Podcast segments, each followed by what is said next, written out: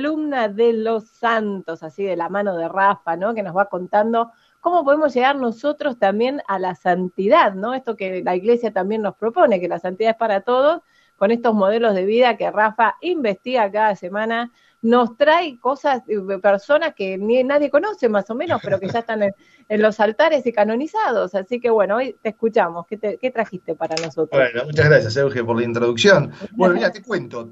Tengo primero para hablar de mañana. Mañana es una festividad muy importante, ¿eh? así que muy importante ir a misa mañana domingo, ¿eh? como todos los domingos. ¿eh? Siempre recordamos que es un mandamiento asistir a misa los domingos, pero especialmente también mañana, porque este domingo de la Iglesia Católica celebra en todo el mundo la solemnidad de Cristo Rey. También se la llama esta fiesta solemnidad de nuestro Señor Jesucristo rey, perdón, rey del universo. Dice el Evangelio, yo soy rey, para esto nací, para esto vine al mundo, para ser testigo de la verdad. ¿Eh? Con la solemnidad de Cristo Rey, la Iglesia Católica concluye el año litúrgico recordando a todos los fieles y al mundo entero que nada Ninguna persona o ley humana está por encima de Dios. Cristo es el Señor del tiempo y de la historia, ¿eh? como es Señor de todo lo creado. ¿Cuál es el sentido de esta celebración? La solemnidad de Cristo Rey, Rey del Universo, fue instituida por el Papa Pío XI en el año 1925. Con ella, la Santa Madre Iglesia quiere que volvamos los ojos a Cristo, Rey bondadoso y sencillo, y nos dejemos conducir nuestra vida por Él, que como buen pastor guía a la porción de la iglesia que peregrina en la tierra hacia su destino final, el reino de Dios. Cristo Rey nos convoca hoy nuevamente a instaurar su reino en la tierra, haciendo que el mundo se vaya transformando según el plan divino de amor. Esta tarea empieza por dejar que sea Cristo que reine en cada corazón. No debemos olvidarnos eh, que la posibilidad de alcanzar el reino de Dios nos fue ganada por Jesucristo y que ésta se preserva en la iglesia y gracias a la iglesia. O sea, es decir, que la victoria es siempre posible. La puerta de la iglesia está siempre abierta. Como garantía de ello está el Espíritu Santo, a quien Cristo encomendó conceder las gracias necesarias para lograr la santidad y transformarlo todo en Dios. ¿eh? Les quiero presentar ahora algunos datos interesantes sobre esta fiesta. Esta solemnidad de Cristo Rey se instituyó después de la Primera Guerra Mundial. Luego de la Primera Guerra Mundial, en medio del crecimiento del comunismo en Rusia y con ocasión del décimo, no, décimo sexto, sí, décimo sexto aniversario del concilio de, de Nicea, el Papa Pío XI instituyó la fiesta en 1925 con una encíclica que se llama Ques Primas. ¿eh? Esas encíclicas, son muy buenas, son documentos que todos los católicos tenemos que revisar y tratar de conocer. Después les cuento que San Pablo VI le dio el nombre y fecha actual a esta solemnidad. ¿eh? Fue el Papa Pablo VI quien dio a la fiesta su actual título, ¿eh? Solemnidad de nuestro Señor Jesucristo, Rey del Universo, y la trasladó al último domingo del año litúrgico. Esta solemnidad es una respuesta a la secularización, al ateísmo y al comunismo, ¿eh? porque mientras el mundo presionaba para que los cristianos restringieran sus fiestas religiosas y fueran más leales a los gobiernos, el Papa Pío XI escribió, porque si a Cristo nuestro Señor le ha sido dado todo poder en el cielo y en la tierra, si los hombres por haber sido redimidos con su sangre, están sujetos por un nuevo título a su autoridad, si, en fin, esta potestad abraza toda la naturaleza humana, claramente se ve que no hay en nosotros ninguna facultad que se sustraiga a tan alta soberanía. Es pues necesario que Cristo reine en la inteligencia del hombre, la cual con perfecto acatamiento ha de asentir firme y constantemente a las verdades reveladas y a la doctrina de Cristo. Es necesario que reine también en la voluntad, la cual ha de obedecer a las leyes y a los preceptos divinos. Es necesario que reine en el corazón, el cual, posponiendo los efectos naturales, ha de amar a Dios sobre todas las cosas. ¿eh? Por eso yo creo que todos los católicos estamos llamados a instaurar o a restaurar en todo el mundo ¿eh? esta festividad de Cristo Rey, porque Cristo Rey nos invita a que Él reine en nuestra sociedad, en nuestras leyes, en nuestra vida temporal, para así alcanzar la vida eterna. ¿eh? Así que es una festividad realmente muy linda, muy importante. Sí, para vivir mañana. Exactamente, para vivir, para recordarla y para tenerla muy presente en nuestra vida. ¿no? Y como decíamos, no, no hay ley, ¿eh? no hay ninguna persona, no hay ninguna autoridad por encima de la autoridad de nuestro Señor Jesucristo. Así que esta fiesta es muy, muy importante ¿eh? y con esta fiesta, como decíamos, cerramos este año litúrgico, este año de la Iglesia, con la solemnidad mañana de Cristo Rey, ¿eh? Rey del universo. ¿Sí? Y ya comienza el Adviento el próximo domingo, qué increíble. Impresionante. Ya falta poquito ¿eh? para recibir a Jesús. Exactamente, exactamente. Y tengo también una festividad más, si me permitís, una santa muy que es el martes 22 de noviembre, que es la fiesta de Santa Cecilia, ¿eh? así que a saludar a todas las Cecilias en el Tal vez un nombre que se dejó de usar un poco, ¿no? Cecilia, ¿no? ¿Qué opinas? pero es muy lindo, ¿eh? Que, eh, sí, sí, sí, es muy, muy lindo nombre. Sí, sí, Cecilia, Ceci. Exacto, es muy lindo nombre. Es la patrona de la música, ¿puede ser? Exactamente. Mira, ¿Y nos vas a contar por qué? Exactamente, mira, Teco. Entonces, como decíamos, el próximo 22 de noviembre celebramos a Santa Cecilia, Virgen y Mártir.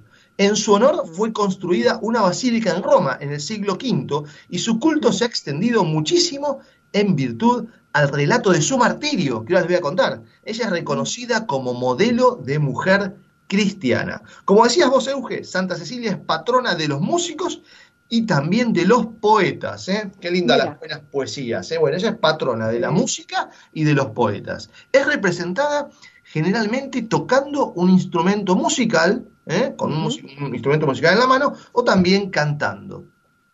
Se desconoce el año exacto de su nacimiento, pero se cree que vivió entre finales del siglo II o inicios del tercero. Cecilia nació en el seno de una familia noble convertida al cristianismo. La tradición de la iglesia cuenta que Cecilia ofreció desde chica su virginidad al Señor, ¿eh? como también era muy habitual entre muchas mujeres cristianas de los primeros siglos. Sin embargo, su papá quería que se case, ¿no? Deseaba casarlo. Oh. Así, contra su voluntad, Cecilia fue entregada en matrimonio con Valeriano, un joven pagano. El día en que se celebraron las nupcias, con la tristeza por no poder consagrar su vida a Cristo, Cecilia pidió paz y fortaleza al Señor. Por eso, mientras los músicos tocaban, empezó a alabar con cantos a Dios en su corazón. La noche de bodas, Cecilia enfrentó a su marido y le dijo a Valeriano, tengo que comunicarte un secreto. Has de saber que un ángel del Señor vela por mí, y si me tocas como si fuera yo tu esposa, el ángel se enfurecerá y tú sufrirás las consecuencias. En cambio, si me respetas, el ángel te amará como me ama a mí el esposo, después de este pedido, ¿no? Le pidió que si le mostraba al ángel, él haría lo que ella le estaba pidiendo. Cecilia le contestó que si él creía en el Dios vivo y verdadero, recibiría el bautismo, entonces vería al ángel.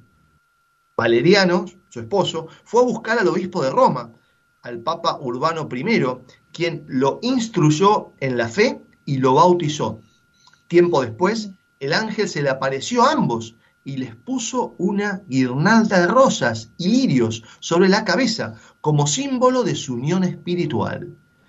El hermano también de Valeriano, Tiburcio, contagiado de la alegría de los jóvenes esposos, esposos se acercó a ellos y también se hizo cristiano.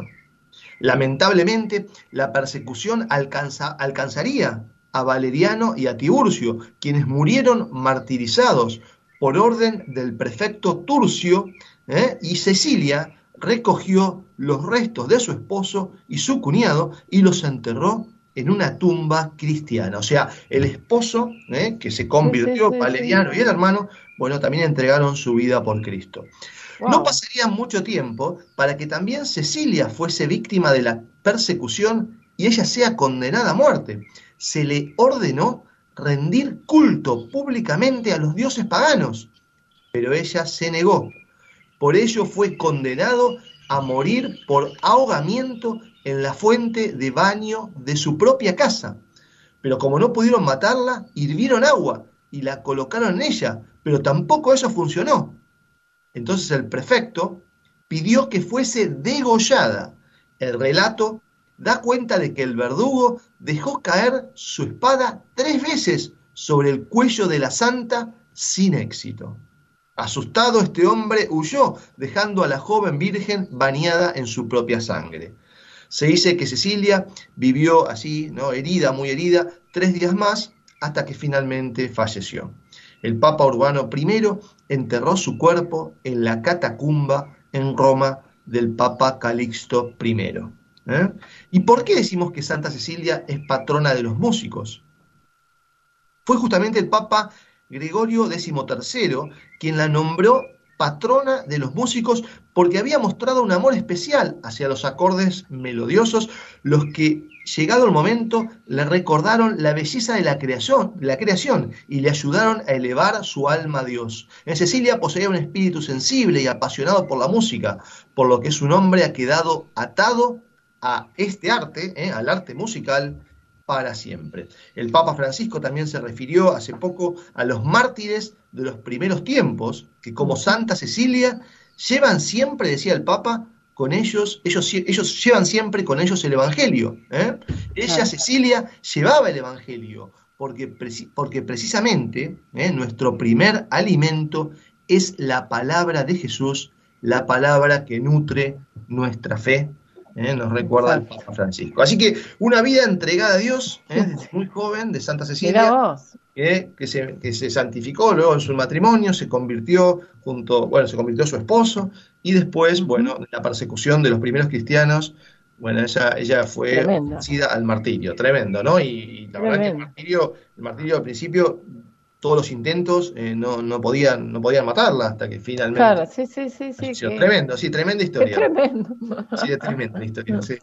Pero bueno, la verdad que siempre los santos nos dejan ejemplo, ¿no? Y, como siempre decimos, ¿no? Todos tenemos que tener en nuestra vida esta predisposición al martirio, ¿no? Porque es una gracia altísima, ¿no? Morir mártir, eh, sabemos que los mártires tienen la palma, ¿eh? la palma del martirio que te da la gloria del cielo. Así que Así debemos considerarla.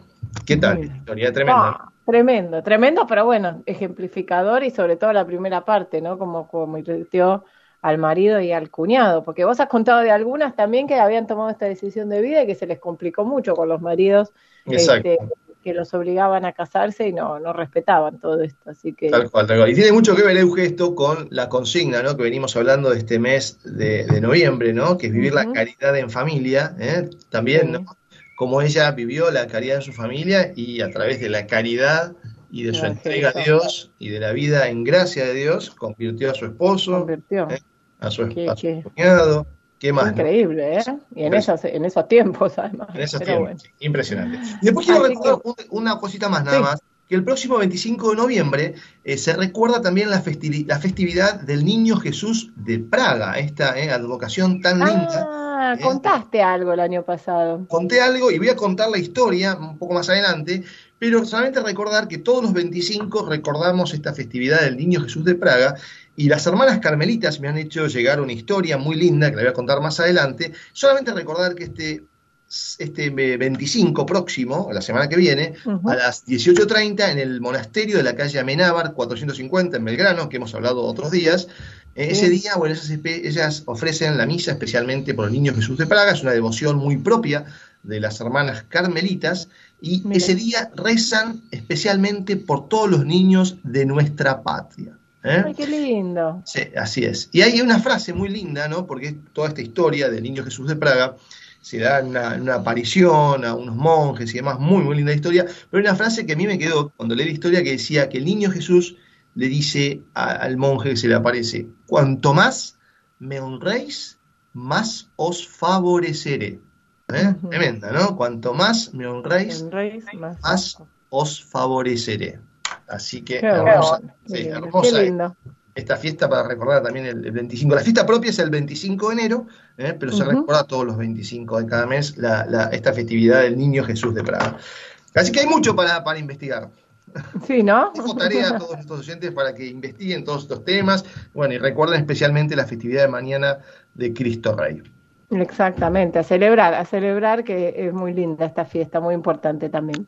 bueno, Rafa, acá te vamos a despedir, me quedo yo solita hoy, pero por suerte ya se está conectando nuestro amigo Víctor Balseiro para